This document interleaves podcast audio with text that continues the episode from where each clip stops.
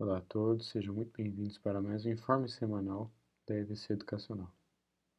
Agora com os principais destaques da educação básica no país.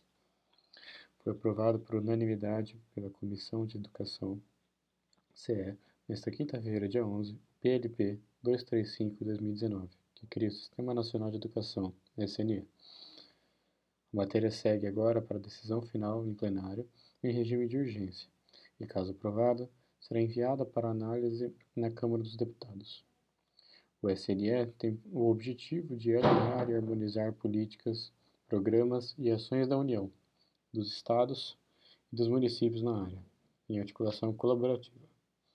Entre as diretrizes do sistema estão a de universalizar o acesso à educação básica e garantir padrão de qualidade, erradicar o analfabetismo, garantir a equalização de oportunidades educacionais e articular os níveis, etapas e modalidades de ensino. A Câmara dos Deputados aprovou nesta terça-feira, dia 9, proposta que regulamenta a aplicação de recursos obtidos com precatórios por estados, Distrito Federal e municípios relativos à discordância, às discordâncias com a União quanto aos repasses do Fundeb ao Fundeb. O texto segue agora para análise do Senado. Pelo texto aprovado, 60% dos recursos de precatórios relacionados a repasse até 2020 serão destinados ao pagamento de profissionais. Terão essa finalidade 70% dos eventuais precatórios relativos ao Fundeb permanente. Os brasileiros portadores de alguma deficiência somam cerca de 17,3 milhões de pessoas, o equivalente a 8,4% da população em geral, conforme a PNS, Pesquisa Nacional de Saúde elaborado pelo IBGE, Instituto Brasileiro de Geografia e Estatística, e divulgado em agosto.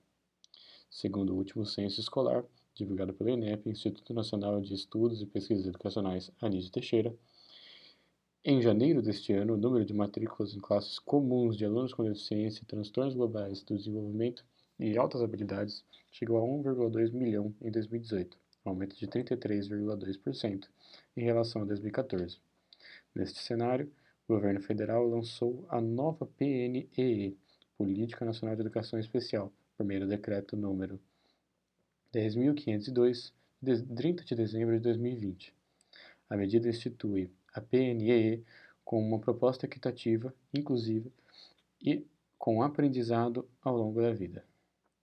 O Conselho Nacional de Educação informou que prepara um documento favorável à permanência do ensino híbrido no país. A informação foi divulgada esta semana pela Associação Brasileira de Mantenedoras do Ensino Superior, ABMS. Conforme informou a presidente do CNE, Maria Helena Guimarães de Castro, a expectativa é que a medida seja aprovada até janeiro do ano que vem.